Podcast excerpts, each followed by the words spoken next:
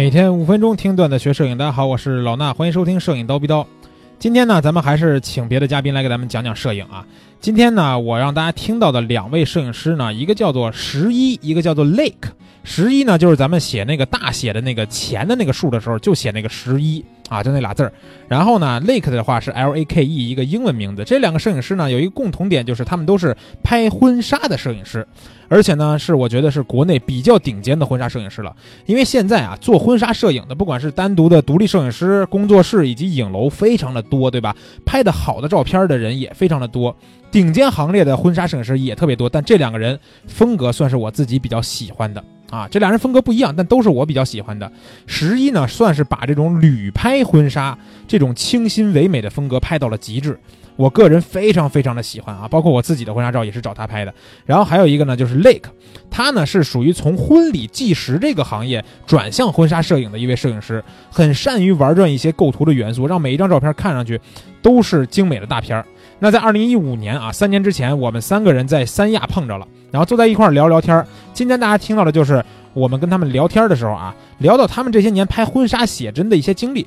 当时呢，我问他们，我说，到底什么样的一张婚纱照才是他们心中最完美的作品呢？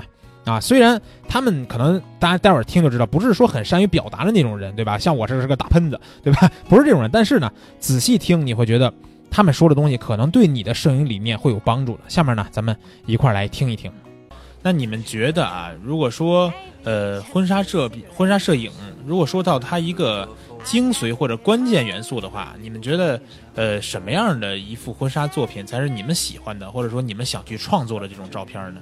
呃，我我就我个人来说的话，我可能比较倾向于就是说，呃，在旅拍过程当中，或或者说不是旅拍，就是指拍婚纱这这一件事儿来说的话，出去外面拍外景。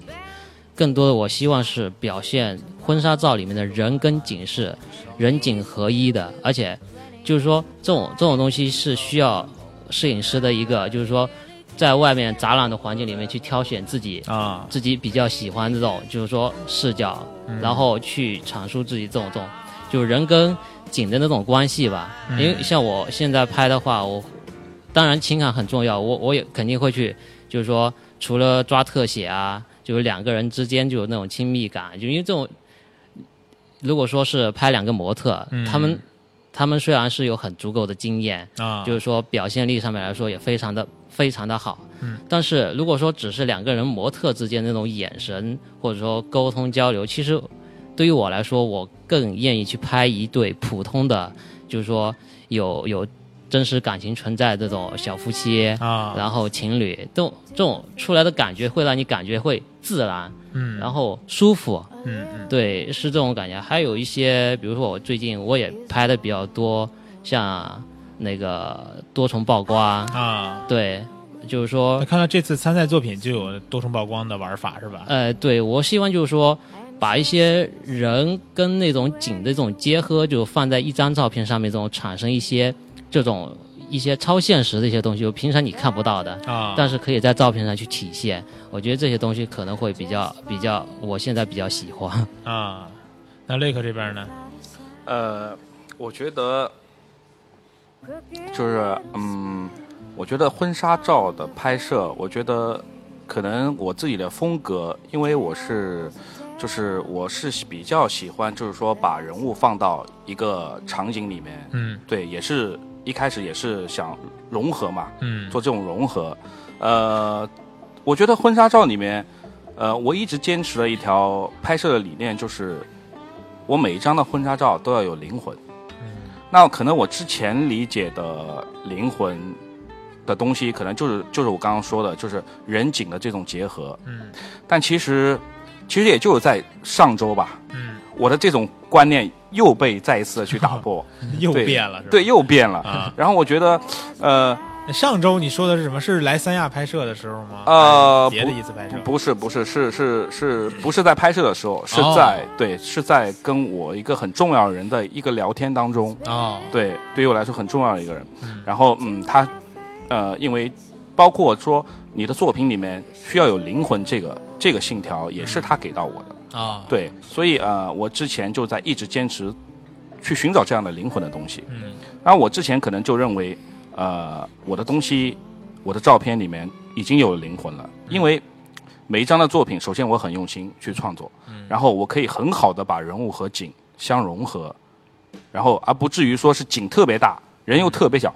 可能有些我的照片景会很大，但是很小的那个，即使是很小的那个人，也会是一个很亮的一个点。嗯，对，所以嗯，我可能刚刚一开始之前以前的理念，可能就是觉得照片比较重要是这个，嗯。这个灵魂比较重，但其实也是在刚刚上周我，我我有一些转变，因为这个很重要的人对我对我说，其实你现在的作品已经很好了，嗯。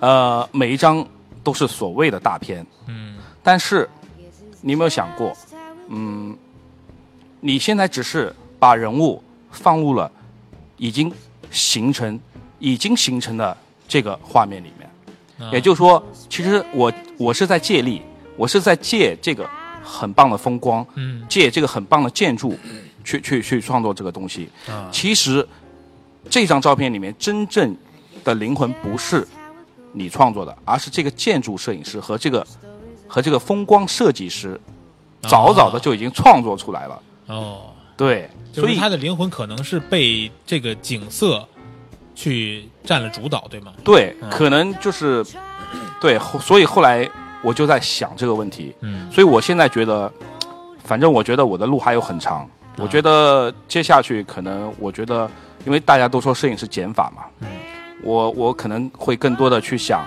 在一个没有线条、没有风景、呃，没有什么、没有任何东西的情况下，我怎么样去把人的这种情绪给表达出来？我觉得啊这个可能是我接下去会会会想的一些课题。啊，听完这两位的观点，你是不是也要重新审视一下自己的作品了？去找一找到底什么才是你自己作品的灵魂啊！如果现在没有的话，去想一想怎么样才能让你的作品有了灵魂，有了你自己的一个烙印，对吧？去想一想啊！这期节目呢，咱们就先聊到这儿，下期见。